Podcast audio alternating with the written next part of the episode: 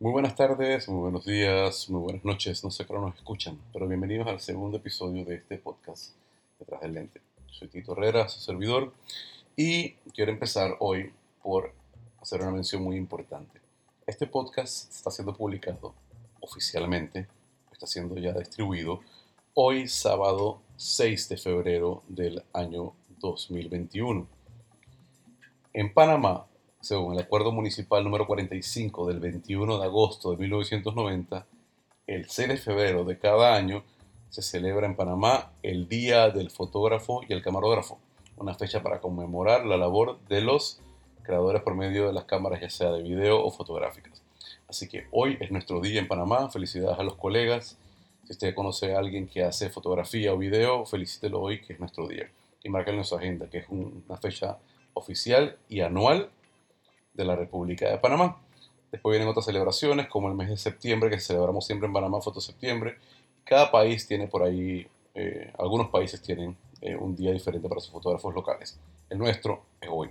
Felicidades a nuestros colegas, felicidades a todos, felicidades a mí, felicidades a todos los que hemos hecho eh, carrera y vida o disfrutamos de la fotografía y en este caso también de los camarógrafos que hacen video y los que trabajan con la cámara.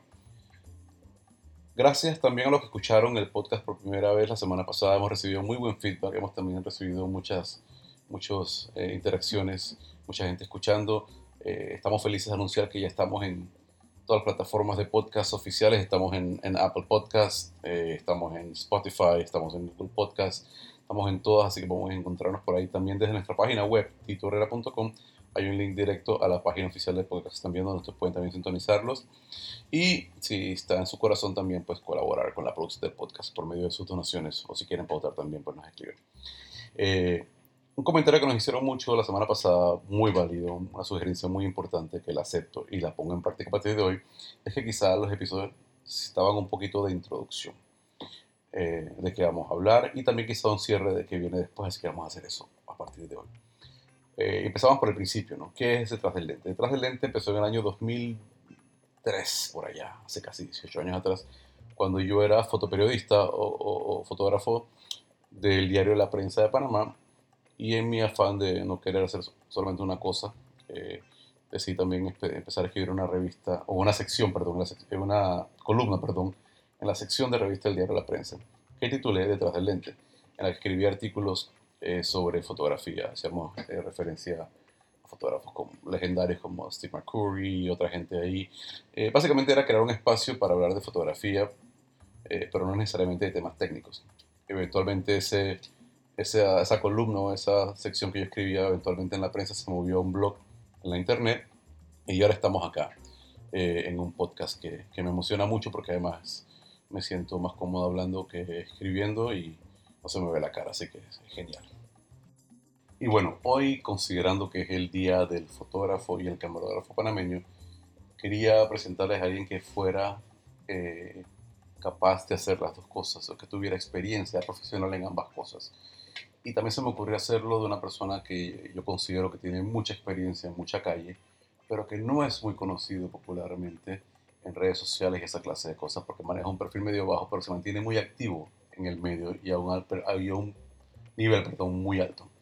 Así que pensando en todo eso, se me ocurrió llamar a un gran amigo, como van a ver muchos durante estos podcasts, que es el señor Carlos Lemos. Carlos Lemos es panameño, con más de 20 años de experiencia, una figura muy interesante que tiene experiencia tanto en el sector público como privado, eh, tanto en, en, periódico como independiente, eh, y que fue fotógrafo por muchísimos años y que es fotógrafo, pero actualmente sirve como coordinador de corresponsales de video para la agencia F de España, una de las agencias de noticias más grandes del mundo.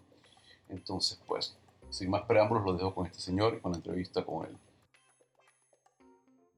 Para continuar con las conversaciones que estamos haciendo en tiempos de pandemia por Zoom, hoy quiero conversar con, o les quiero presentar, mejor dicho, eh, y de paso conversar con un gran amigo, un colega, eh, de, vieja data. No estamos viejos, pero somos de vieja data en esto. Eh, es un placer presentarles a uno de los, de los eh, héroes activos y nombrados del, del periodismo nacional. Mi hermano Carlos Lemos, alias en aquella época Perú. Gracias, Tito. Un fuerte abrazo. ¿Cómo estás, Carlito? Cuéntame, ¿qué es de tu vida? ¿Cómo has estado? Mm, bueno, mm, hemos estado sobreviviendo una, tal vez una de las historias más largas que hemos podido contar. Y una de las historias que nos ha vuelto más eh, creativos, que nos ha vuelto, eh, ¿cómo te digo? Ha, sacado, ok, ha sacado del, del, del, del, planeta lo mejor y lo peor. Eso voy. Nosotros como periodistas...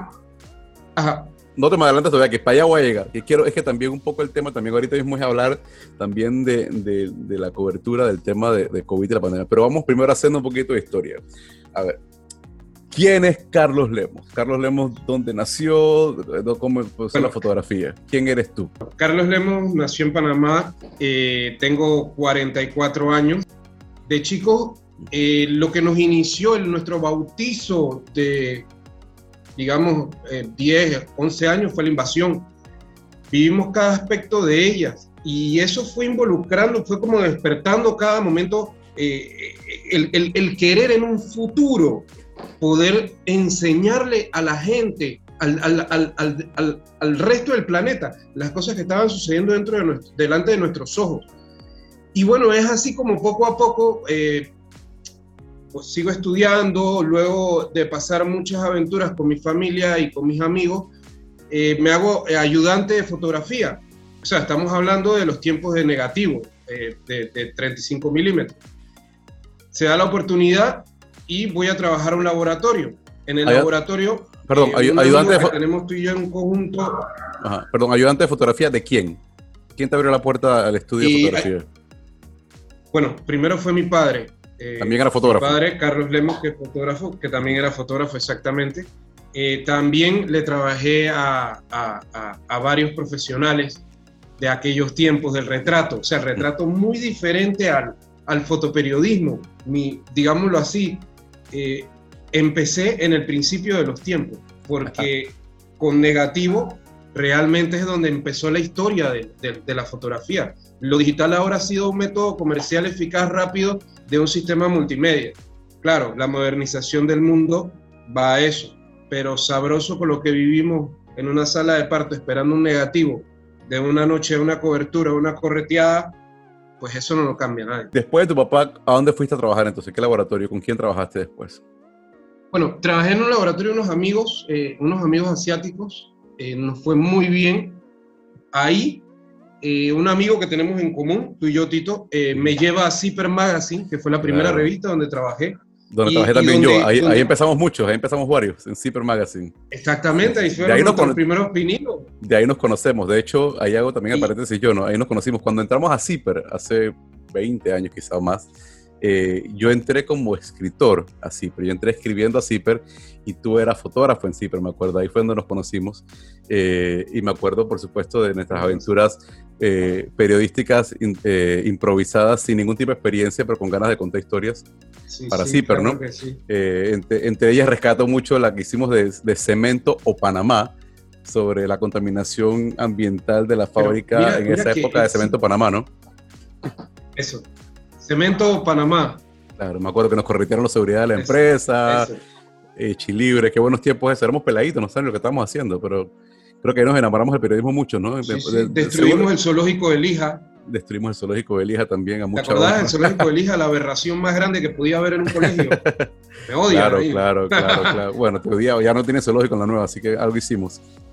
Pero exactamente, o sea, dejar de ver los animales a través de una cerca, llévalos en un hábitat que, que, que, es también parte de una historia también muy, muy bonita que, que, tuve más adelante cuando ya mi carrera se conforma ya dentro del periodismo.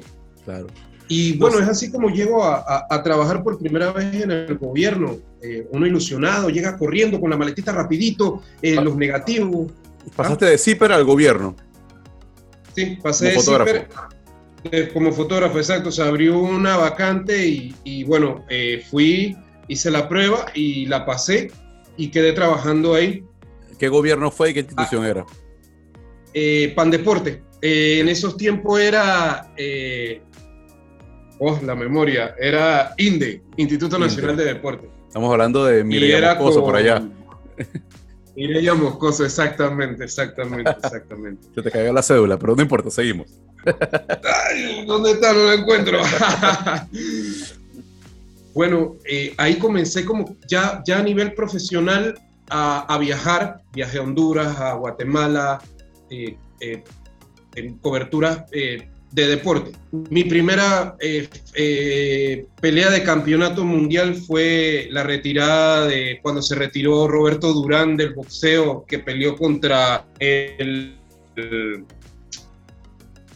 eh, ¿cómo se llama? En el Roberto Durán. Se escapa el nombre.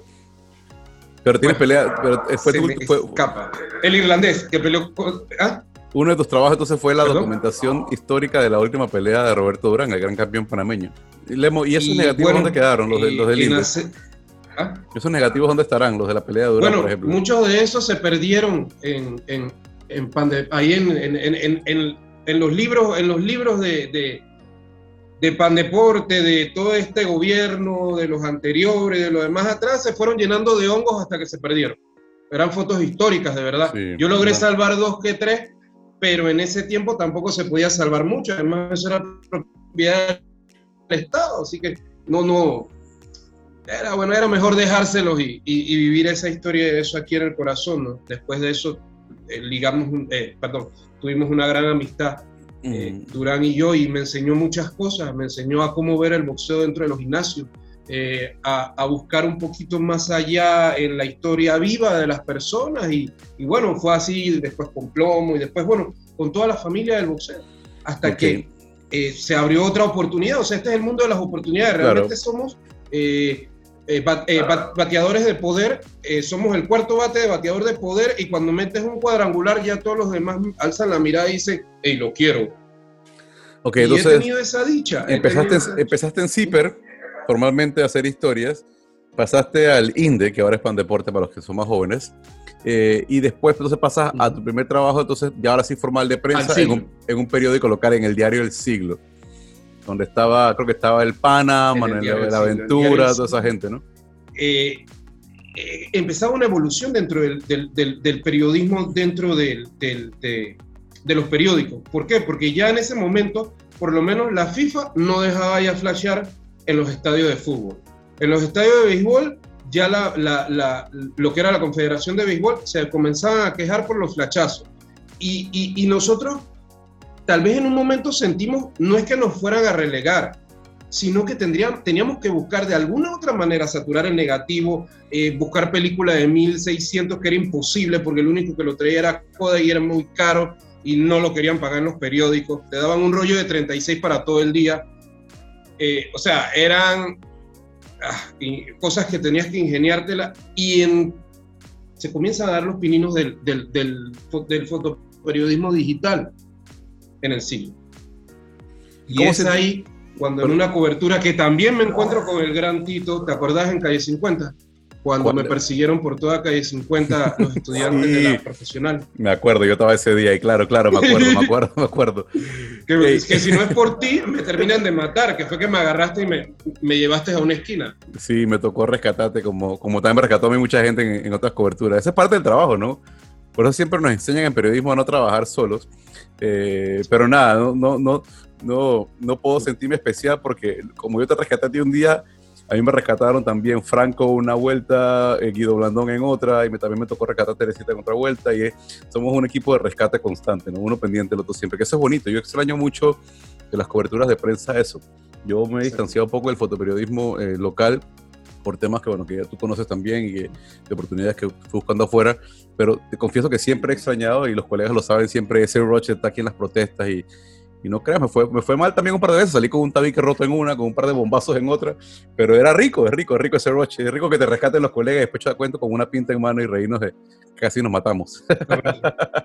bueno, entonces, cuéntame, ¿cómo te fue en el siglo? ¿Cómo fue esa experiencia en el siglo viniendo del gobierno? ¿Cómo fue el cambio de gobierno a, periódico?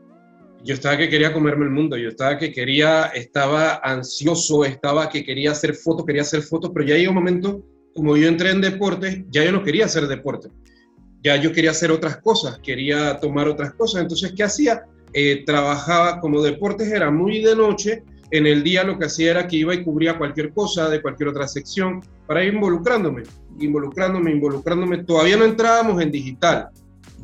Cuando entramos a digital, entramos en un rediseño. Y fue la primera vez que experimenté un rediseño dentro de un periódico. Y el rediseño era tratar de buscar una imagen gráfica que representara al periódico. Bueno, dichosamente en, ese rediseño salí fui yo, después que me sacaron, que me habían perseguido por toda calle 50, como contamos, y, y bueno, fue muy, pero muy, muy, muy, muy, muy especial porque entramos a digital y no nos rendimos. Muchos se rindieron en el camino, pero no, no, no nos dio ni siquiera miedo. Lo absorbimos, lo aprendimos y modificamos y, logramos hacer técnicas y, hacer mucho más con, con, con, lo que traíamos de, de, la historia del negativo. Es ahí entonces cuando la prensa se fija nuevamente en mí, después de haber hecho varias, varias, varias, de haber ido varias veces a, a que me entrevistaran. Me entrevista entonces el subdirector de la prensa, eh, nuestro amigo en común, tenemos mucha historia en común y lo que decías de una, de, una, de una fraternidad es lo que tenemos, es una hermandad, somos hermanos, no porque trabajes en una, en una compañía o en otra, eh, vamos a hacer un distingo, no, nos cuidamos la espalda. Eh, claro. con los locales tenemos la línea ofensiva, la línea ofensiva, tú sabes, esos niños que mm. son de dos metros, son unos refrigeradores que cuando van para encima de frente con la cámara, si te atravesas te pasan por encima. Pero si te llevas bien con la gente, das amor para recibir amor, tenlo por seguro que ese cariño no te van a pasar por encima, no te van a estrellar contra una pared. Tu cámara no va a salir volando con flash eh, por, por, los aires. O sea, es confraternidad, una hermandad. Bueno, entonces, ahí es cuando llego a la prensa. Al diario de la prensa, entonces. ¿Y cómo te fue? ¿Y cómo fue ese cambio entonces ahora? Nuevamente, otro cambio radical, porque el siglo venía, el siglo siempre ha sido históricamente un tabloide. Y pasas entonces al, no solamente un diario, sino al principal diario de Panamá. ¿Cómo fue entonces ese cambio? ¿Lo sentiste? ¿Ya estabas en digital? Cuéntame un poquito cómo fue eso. Mira, es como el primer día que entras a la cancha a jugar al fútbol. Todo el mundo te está mirando. Todo el mundo. Y estás frío porque no sabes qué paso dar, con quién hablar, no sabes si la foto que vas a tomar ese primer día va a ser wow o va a ser paquete contraté, mira, esto no sirve. Y, claro, eh, el primer día no sucede nada. El primer día estás envuelto en querer aprender el sistema, querer aprender cómo descargas, cómo mandas las fotos. Para ese tiempo la prensa remodeló y de negativo en digital crea el Shell. Y el Shell era el sistema de fotos muy semejante a los sistemas internacionales de fotos, donde se van colocando con sus pies de foto. O sea, no era solamente hacer la foto, había que ponerle un pie de foto, había que investigar. Me tocó trabajar en el Shell, con el Shell también en la prensa, súper complicado, ¿no? El tema de los, de, bueno, el pie de foto, el caption y, las palabras clave y todo eso que uno no, no sabía en ese momento, ¿no? Yo cuando me entré a la prensa también me tocó aprenderlo de cero. Es, otro, es otro mundo, ¿no? Tú vienes a hacer fotos y piensas que, piensa que hacer la foto es suficiente y ese es quizá hasta puede ser la parte más sencilla del trabajo, ¿no?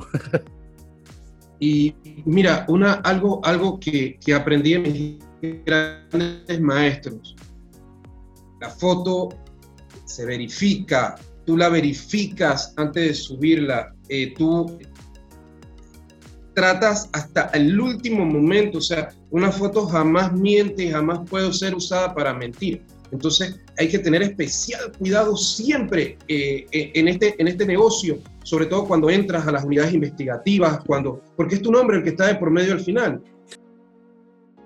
Cuéntame, y, estás, ¿dónde estás actualmente y a qué te dedicas? Cuéntame un poquito y a la gente que no te conoce, porque yo sí sé, nos hemos encontrado en 80 mil coberturas tuyas, pero cuéntale a la gente que no te conoce que te está... Eh, después de todo este proceso, después de medio, la prensa, el Panamá América, nuevamente al gobierno, vuelvo a a trabajar con, con agencia y entro con Reuters.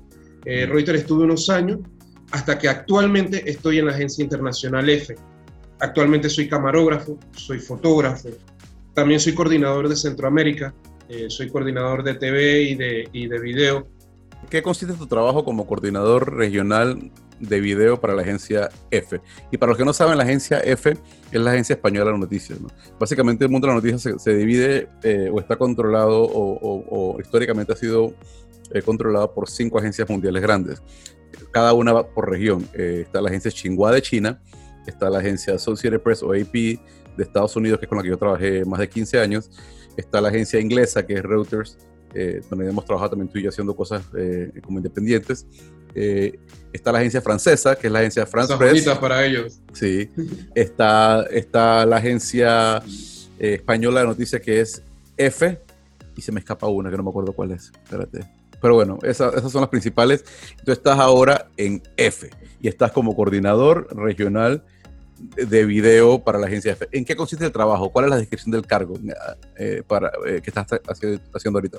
La descripción del cargo es, tengo cinco países, que son Costa Rica, Nicaragua, Honduras, Salvador y Guatemala.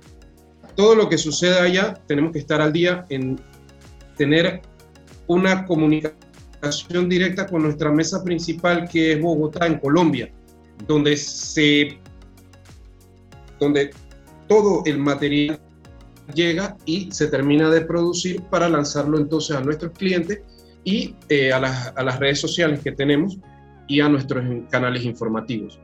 Mi trabajo consiste en esto, todos los días a las 7 de la mañana levantar el ánimo porque esto es una situación anímica en la que nosotros debemos explotar a diario nuestro punto feliz. Nuestro punto feliz no es nuestro ego, no es nuestro yo, sino el crear algo bonito, el, buscar una imagen bonita. Entonces, eh, trato eh, muy, muy, muy temprano de que cada uno conocer cómo están, cómo se sienten, y luego pasamos lista de las asignaciones o de los temas que tienen propuestos, para luego entonces canalizarlos en una agenda y pasarlos posteriormente a nuestra mesa. Luego, al transcurrir el día, verificar que todo ese material llegue y que si alguno de ellos tienen algún problema, nosotros poder asistirles, ayudarles técnica o eh, profesionalmente en el sentido de un consejo o de ayudar en el eh, recibir el, material, como nos pasó en el huracán en Iota y nos pasó en, los dos huracanes que golpearon Nicaragua. El material no se podía sacar porque no había señal, pero logramos sacar material casi sin señal eh, nuestra, nuestra compañera de Nicaragua agarraba, pasaba el material, lo descargaba, lo trabajaba, luego lo pasaba como si fuese un WhatsApp y del WhatsApp me lo pasaba a mí y ahí nosotros lo, pasábamos al, al, FTP de la empresa. Perdíamos algo de calidad, pero fue la única manera de poder sacar en un huracán imágenes. Y, y bueno. Cuando tú, cuando tú dices eh, crear imágenes bonitas, yo entiendo, pero igual lo aclaro, o corrígeme si me equivoco, ¿no? pero yo entiendo que te refieres a imágenes de calidad, eh, imágenes, eh, hacer un buen trabajo, no necesariamente bonitas en cuanto a la estética de la imagen o el tema, porque por lo menos, hace algo hemos aprendido a hacer noticias o de ver noticias, aunque no trabajas haciendo noticias, es que no siempre son temas bonitos. Te han tocado coberturas muy interesantes, por ejemplo, me contabas la del huracán que te tocó coordinar en Nicaragua hace poco, pero cuéntame un poquito también, que me interesa mucho la historia de cómo fue tu, tu trabajo coordinando eh, y cubriendo como camarógrafo desde Panamá viajando eh, el tema de Evo Morales, por ejemplo, en Bolivia. Cuéntame un poquito cómo fue eso. Bueno, yo estaba en Costa Rica, estaba en un, en un congreso latinoamericano y en esos momentos pues nada, eh, comenzó el apretar más fuerte el problema en Bolivia y bueno, se me dio la orden directo de, Bogotá. Al llegar a Panamá, lo único que hice fue recoger más ropa, como quien dice, agarrar otro avión y directo a Bolivia. Nos metimos casi 7, 8 horas de viaje hasta llegar allá y ha sido la cobertura más fuerte de toda mi vida, más fuerte por, qué? el clima, más fuerte por la altura. Eh, las condiciones de Panamá, de Centroamérica, son muy diferentes a Bolivia. Bolivia, la altura, la presión, eh, te quedas sin oxígeno, eh, el frío, el frío, y además es, un conflicto tan fuerte. O sea, hubo un conflicto tan fuerte, hubo, hubo momentos que marcaron mi vida. Eh, ¿Como cuáles, cuando llegamos en Sencata, el que más recuerdo es Sencata. Una mañana nos fuimos con Rodrigo Suira y estábamos eh, en Sencata. Es un pueblo donde están las fábricas de gas. Y nos llevaron a una iglesia donde estaban, habían unos, eh, unos bolivianos que habían perecido y los estaban velando. A todo esto no nos dijeron cuántos eran ni nada. Nos entramos, nos metimos a la iglesia, éramos muy pocos los que estábamos ahí. Y cuando veo hacia mi izquierda en las bancas, veo que veo, se, veía, se veía un charco oscuro. Digo, cuando me voy acercando veo que sangre todavía que corría entre las bancas. Miro hacia abajo y veo entre las bancas realmente despierto donde estoy y, oh, olor impresionante. Había más, habían casi nueve cadáveres que habían muerto durante el día anterior y ese día en los conflictos. Entonces los estaban velando como parte de ceremonia, los ponían en las bancas con velas, pero la gente estaba tan molesta, estaba tan brava, que le retiraban las, las, las mantas que tenían encima. Y, y, aún tengo grabados sus rostros en, en, en, mi corazón. O sea, eh, las caras que por eso, o sea, por eso tú lo decías, el periodismo no es bonito. Claro, uno cuando lo dice bonito es que tú entregues el 100%, que hagas un trabajo completo, pero no es nada bonito eh, ver a una persona que le falta totalmente la mandíbula o, que tiene un pedazo de la cara nada más o que, o, que solamente está casi en pedazo. Eh, eh, ver eso me, impresionó demasiado. Había, había visto gente muerta, había visto tiroteos, a mí me, dispararon, pero nunca había visto tan de cerca una herida de un, arma de, grueso calibre. O sea, lo que más había en las ciudades 9 milímetros, ese tipo de cosas. Esto era a mucho más escala. Y no eran uno ni dos, o sea, fueron más de siete personas. Entonces, eso, eso me impresionó tanto que, que, que me, me, me, costó mucho tiempo después suavizarlo un poco, ¿no? ¿Cómo, cómo lidiaste con eso? ¿Cómo lo suavizaste eventualmente? ¿Se hiciste algo especial? ¿Fuiste a terapia? ¿Te tomaste una cerveza? ¿Hablaste con alguien? O sea, ¿cómo lo manejas psicológicamente? Ah, mm, mm, bueno, me tomé varias cervezas tratando de no abusar porque eh, en este negocio, como vos decís, eh, muchas historias son tristes, muchas historias son desgarradoras, muchas historias no terminan en un final feliz. Entonces nosotros tratamos de no recoger ni llevarnos todo lo que vemos. Y tratamos de que lo que nos llevemos lo podamos ir soltando en el camino porque si no te mantiene atrapado, te enferma y, y, sí enferma. Eh, amo y quiero mucho y respeto mucho a la gente que, que, trabaja Crónica Roja, pero al final de ver tanta, tan, tan, tanta Crónica Roja, te vuelves insensible.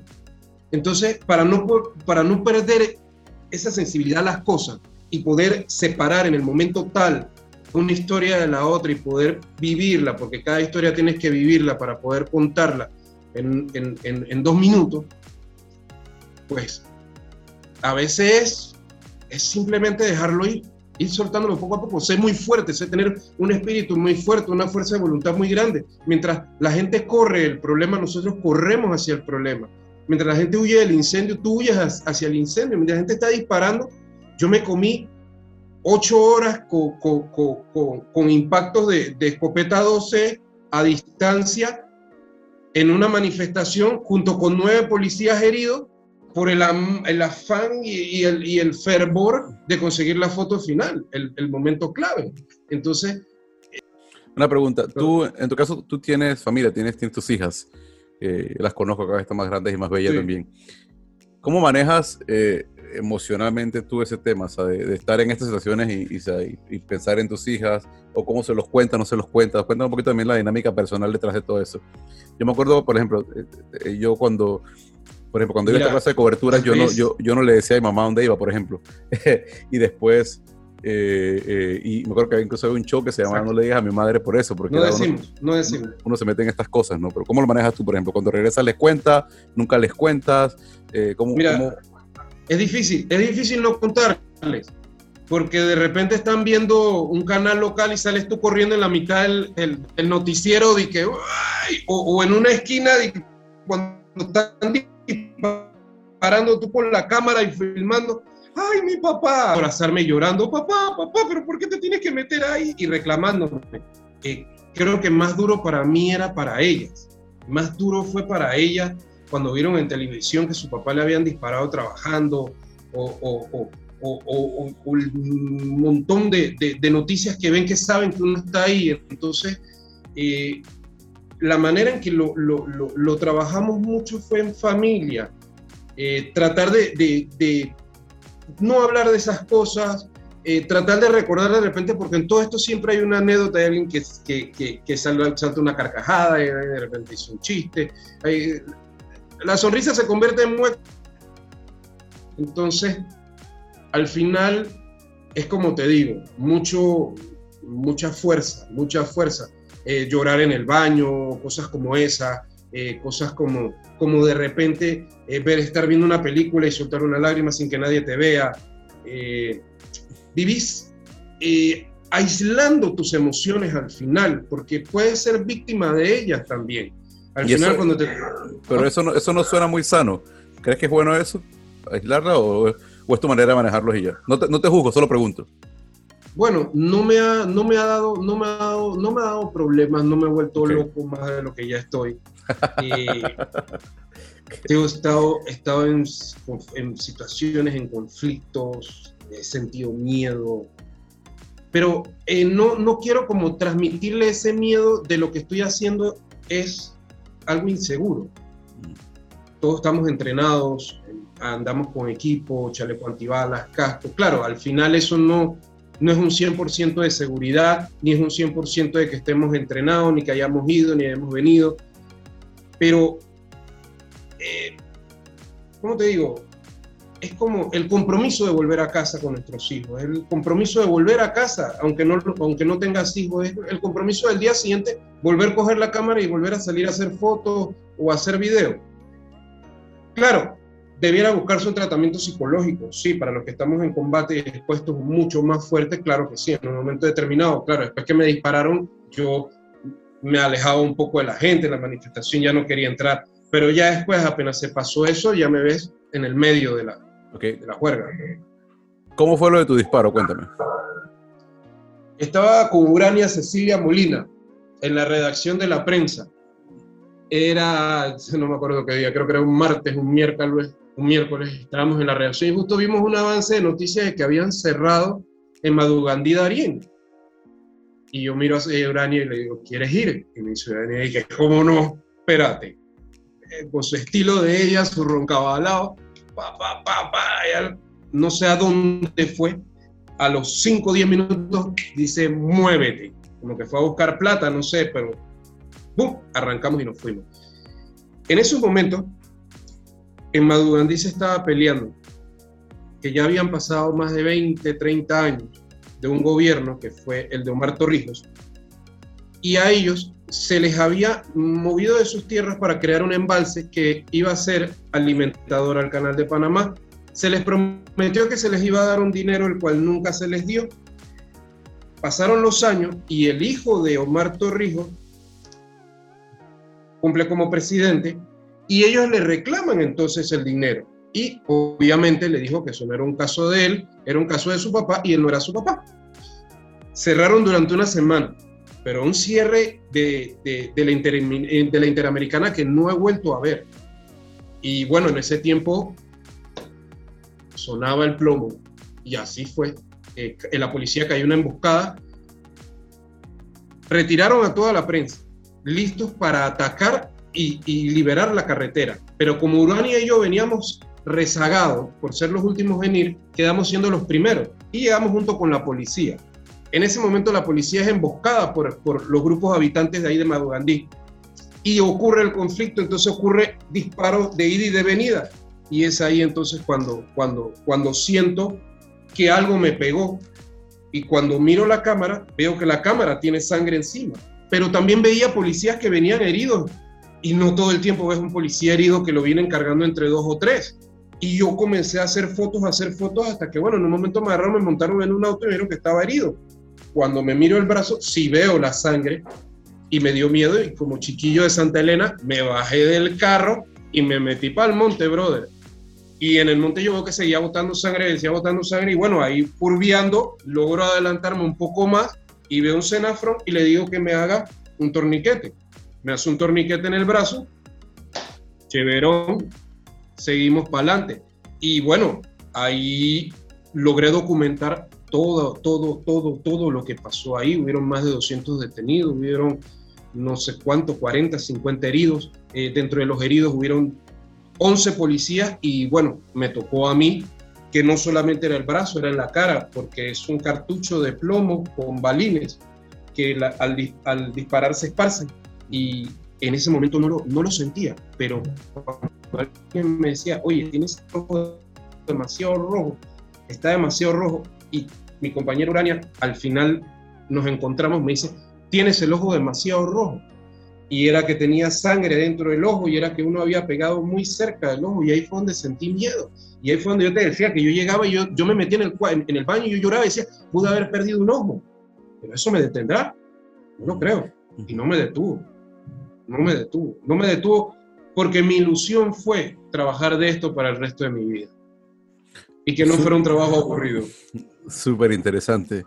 Wow. Eh, cuéntame, vamos a hacer un paréntesis ahorita de, de, esto para hablar un poquito de, lo técnico, un poquito. Cuéntame, tú vienes de la evolución desde la película hasta, lo, hasta la hora, lo, lo digital. Ahora estás más en video. Cuéntame, eh, ¿qué estás usando ahora en video, en equipo? ¿Qué es lo que, qué, ¿Cuál es tu equipo ahorita encima? ¿Qué es lo que utilizas? ¿Cómo lo, cómo lo manejas? Eh, un poquito, un poquito la parte técnica. ¿Qué estás utilizando en cuanto a si es video, no microfonía, etcétera, no todo eso? Bueno, eh, estoy usando mucho Canon. Me encanta Canon, la calidad, el, la textura, cada video tiene una textura, tiene un brillo, un color, una calidez. Uso mucho equipo eh, eh, liviano. Trato de usar lo más liviano que pueda porque camino mucho, ando, eh, busco, busco, busco no solamente un solo ángulo de la historia, trato de, trato de mostrar un poco más y de buscar y eso, eso involucra caminar mucho. Trabaja, trabaja con DSLR, pues, el cámaras de... problema que es lo que Sony ha venido a... ¿ah? Ajá, SLR. nosotros le decimos, bueno, de, la vieja. Eh, es, hermoso, es precioso. Y más ahora que, que de la D60 y ahora la Sony, el enfoque automático persigue el punto para poder seguir con, con, con, una cámara, porque antes molestaba mucho lo que era el enfoque. Es fantástico. Pero utilizamos broscas para lo que es en vivo y para transmisiones o coberturas muy, pero muy importantes, como, eh, eh, ¿cómo se llama? Eh, presidentes, coberturas internacionales, de visitas internacionales, todo este tipo de cosas, pero en calle sí usamos, tratamos de utilizar equipos más livianos, más chicos.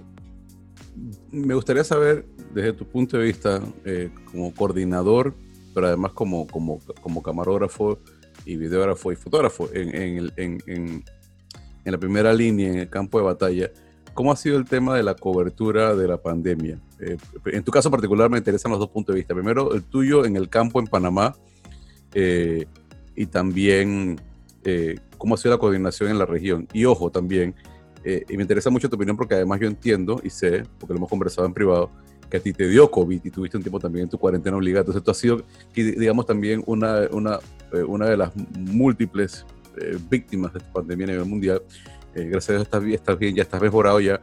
Pero quiero saber un poquito como tu experiencia, ¿no? Eh, como periodista, y que es diferente a la de todo el mundo, pero la tuya particularmente es interesante por el tema, te repito, de que tú además de estar, estar en el pie coordinando aquí en Panamá, en el, pie en la calle, mejor dicho, también estabas pendiente de, coordinar y, ver historias de toda la región. Entonces, ¿cómo, cómo, ¿cómo ha sido eso para ti? ¿Qué has visto interesante? ¿Qué has aprendido? ¿Cómo lo has vivido? cuéntame un poquito qué ha sido el COVID para ti. Bueno, al principio, al principio de todo esto, cuando, cuando sucede el primer caso, el caso 1, claro, asustaba, daba mucho miedo porque en esos momentos uno no sabía, eh, en el último examen, bueno, no, no me hice si los pulmones estaban bien o no me hice esto otro, entonces teníamos mucha incertidumbre mucha incertidumbre en el tema también, porque aunque los doctores los estaban explicando, todavía no, no, estaba como, como, como, ciencia cierta que era lo que estaba pasando. Eh, comienza, comenzamos, claro, muy, digámoslo así, análogamente a, comenzar a hacer las coberturas del COVID. Muy, pero mucha presión que nos infligíamos nosotros mismos, porque muchos de los compañeros tenían gente mayores en sus casas, tenían familiares mayores, o sea, ¿cómo vamos a hacer? De repente no me pega a mí, pero yo la paso, la traspaso, si la paso a mi casa. Yo en mi casa vivo con mis hijas y, y en un edificio donde viven casi 70 personas. Yo decía, si en algún momento me iba a dar, ¿cómo hago para regresar a mi casa? Y luego de una cobertura con mi compañero Bienvenido, yo me comencé a sentir muy mal, a sentir muy mal, a sentir muy mal. Pasé uno dos días, pasé mal, con fiebre, en, todos los síntomas. Yo volví a notar los síntomas, volví y me exploraba a mí mismo y decía, bueno, de siete tengo cinco. esperé un día más, ya ahí me había tomado la decisión de encerrarme. Y bueno, es ahí cuando entonces pido a un amigo que me venga a buscar y me lleve para hacerme la prueba. Cuando me hago la prueba, mi prueba salió una locura. Me salía que estaba en gris en, un montón de, exámenes y en el de COVID me salía. No me daban como positivo, pero tampoco me daban como negativo. Entonces yo decía, ¿cómo es eso? No hay una mujer medio embarazada. O es o no es. Y me acuerdo que hasta me disgusté en el hospital porque decía, ¿cómo usted me va a decir a mí que eso es que sí pero no. O sea, no hay una respuesta sí pero no. Y me pasó el sí pero no. Y era mucho más frustrante porque cuando traté de entrar al sistema médico de salud eh, público, ellos al principio con todos los datos y todo lo que le daba decían, usted ya está en cuarentena, decía, sí, ya mm, continúe. Pero después volvía y decía, pero nosotros no tenemos acceso a los exámenes. Era un problema que estaba pasando que los hospitales privados no estaban anexando su resultado al expediente del MINSA. En este caso es el Ministerio de Salud. Entonces ellos no tenían registro, nadie tenía registro de nada y yo seguía sintiéndome mal, me seguía sintiendo peor. Y lo peor de todo, ya llevaba, ya llevaba casi eh, más de 10 días encerrados adentro de un cuarto muy difícil porque mis compañeros, mis chicos no sabían de mí, yo no sabía de ellos, no quería preocuparlos, ellos mm, nos manteníamos hablando muy poco hasta que yo pido un segundo hisopado y en el segundo hisopado me sale negativo.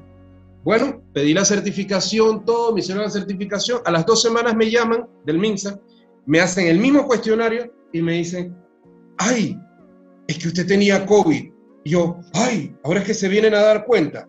No, puede ser. O sea, en ese momento se trató, al, se trataba muy, muy, muy, muy por encima los casos, como apenas estaba llegando todo, todo era, eh, todo era como muy confuso. Bueno, ah, me recuperé, no tuve secuelas, no, lo fuerte que tuve, mi mismo cuerpo como que se encargó, porque solo ni aspirina me dieron. Fue unos medicamentos que me dieron, que me mandaron a duplicar la dosis, que me ayudó a salir. Dime algo. Eh, ¿Sabes de algún otro periodista que trabaje contigo o fotoperiodista que trabaje contigo en la agencia en Panamá o, bajo tu bajo tu supervisión, perdón, en la región que le haya dado también COVID como a ti, por ejemplo? No, no, no, no, no, no, no, ninguno, ninguno. Eh, gracias a Dios eh, ha sido, ha sido algo que hemos llevado de todas las mesas, de la mesa de Madrid, de la mesa de Bogotá. Se ha llevado constantemente el control para que todo el mundo siga sus, eh, siga cuidándose, eh, que todo el mundo se mantenga anímicamente bien, que todo el mundo siga su alimentación bien. En esto hay que mantenerse muy bien alimentado. En esto hay que mantener, eh, mantener una mentalidad fresca. Hay, hay que estar fresco en esto porque realmente ataca psicológicamente, te toca una ansiedad, un estrés muy grande. Entonces, para, para mediar y vivir con eso, o sea, o sea, es como montarte en la tabla, ¿no? Cuando vas a surfear, agarras la ola y te vas con ella. No le metes presión, porque si le metes presión te pega y te tira. Carlos, cuéntame algo. Eh, más de 20 años en el campo, gobierno, periódicos locales, agencia nacional, fotos, videos, revistas, eh, heridas de balas, familia, eh, COVID, eh, etcétera, etcétera, etcétera. ¿qué, qué, lección te deja el, y, tu, y, tu, episodio, el de hoy, que estamos grabando, es el episodio del día del fotógrafo y el camarógrafo en Panamá. Y tú eres uno de los pocos casos que hace las dos cosas. Entonces, ¿qué te deja a ti de enseñanza o qué es lo más importante que has aprendido como fotógrafo y camarógrafo panameño en estos tantos años y tantas vueltas que has dado en el medio? Bueno, mi mayor enseñanza es la amistad. Mi mayor enseñanza ha sido forjar una amistad, un abrazo muy confraterno en Latinoamérica, en toda la región, desde Estados Unidos hasta Argentina. Hay países que todavía me, me faltan por visitar, pero en todo esto, la amistad. No sabes en qué vuelta de la esquina, de repente corriendo en medio de una balacera, sale alguien y dice, ¡Lemo! Y te agarra y te jala y te salva la vida. ¡Otito, por ahí no! Entonces, la gran enseñanza que a mí me deja de todo esto es que uno, uno, uno debe de vivir realmente para los demás. O sea, no vivimos para nosotros mismos. Esta es la primera vez que yo hablo a cámara, es la primera vez que me entrevistan. Eh, realmente, por más de 20 años siempre le he oído a la cámara, no sé por qué. Me, me, pone nervioso. esa gente rara, sí, parecen unos junkies, entonces te asustan y, y no me gusta que me entrevisten. Yo aprendo de ustedes. Aprendo, aprendo de ti, aprendo de Titito, aprendo del Puma, aprendo de, de, Robertito, aprendo de todos los compañeros, de todos los colegas, eh, de nuestros colegas camarógrafos. Una sola garra, unión. Al final en la calle somos uno si no te cuido la espalda, ¿quién me la va a cuidar a mí? Y nada, no rendirse, seguir cuidándose. Eh, hemos estado perdiendo estas últimas semanas los colegas de la vieja guardia y nosotros fuimos los pichones de esa vieja guardia, esos son nuestros, nuestros padres, los abuelos de, esta nueva generación que está ahora el periodismo. Y lo hemos estado perdiendo poco a poco sin, sin poder eh, siquiera hablarles, sin poder siquiera despedirnos. Entonces yo creo que debemos aprender a convivir entre nosotros un poco más. Carlito, hermoso. Para terminar, Carlos, ¿qué consejo Carlos Lemos, con más de 20 años de carrera y ahora como coordinador para una agencia internacional de noticias, le da a Carlos Lemos de Zipper Magazine a finales de los 90? ¿Qué consejo le das tú ahora a la gente que está pensando en la fotografía, como tú lo estuviste hace un par de años atrás? Eh, ¿Por dónde es el camino? ¿A, dónde los guías tú? Bueno, en esto es una sola línea. El camino es uno. Constancia, dedicación, hambre, sueño, lluvia. Mi mayor consejo es que si no estás dispuesto a sacar realmente la persona que es, que tienes dentro, porque esto realmente te exige al 100%, saca lo, la cobardía, como saca el arraigo, como saca la gallardía. Si no estás dispuesto no solo a arriesgar tu vida, sino a tal vez dejarla en el camino, pues sencillamente hay muchas otras cosas dentro de comunicaciones que uno puede dedicar.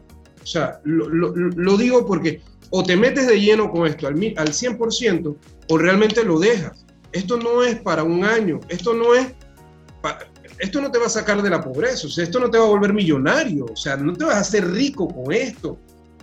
Esto lo que te va a dar es la paz interior. No, no es causar miedo en las personas, sino que esto no es para todo el mundo y no es nada fácil. Excelente, Carlito. Carlos, para terminar, yo no sé, yo tengo como 10 cuentas, esto creo que lo voy a cortar después en la edición, pero creo que tú tienes como 10 cuentas de Instagram y tienes redes sociales, ¿alguna de esas quieres ponerlas? No, no uso, no las uso. Eh, renuncié a Instagram. Ah, aguanta, espérate, espérate, espérate, espérate, espérate. Carlos, cuéntame, redes sociales, ¿tienes alguna red social, algo así? No, negativo. No, no uso Instagram, no uso Twitter, eh, uso Facebook eh, muy, pero muy, eh, muy por encima, simplemente para saludar, publicar mis trabajos, uno que otro, pero no, no me gustan las redes sociales. Perfecto, entonces el que te quiere encontrar que salga a la calle, que tú estás allá.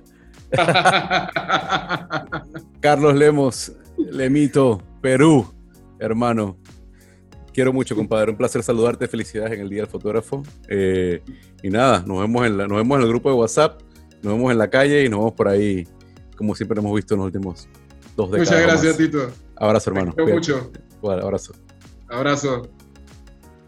Bueno, y esa fue la entrevista con Carlos Lemos. Eh, si quieren seguirlo, ya saben, no tiene redes, así que tienen que buscarlo en las calles y ver cómo se lo encuentran por ahí. Eh, si nos quieren seguir a nosotros, estamos en todas las redes sociales con nuestro nombre, Tito Herrera, en Twitter, en Instagram eh, y en nuestra página web, titoherrera.com. Este podcast es suyo. Si tienen alguna sugerencia sobre temas que quieran escuchar, que quieran, quieran eh, que discutamos, tienen preguntas también, podemos responderlas al aire con mucho gusto antes de cada entrevista. Así que nada, gracias por sintonizarnos, gracias por estar acá. La próxima semana tenemos un invitado de lujo que después les quiero no les quiero dañar la sorpresa, pero está seteado ya. Eh, y es interesante, no es un fotógrafo, se lo dejo así, cineasta.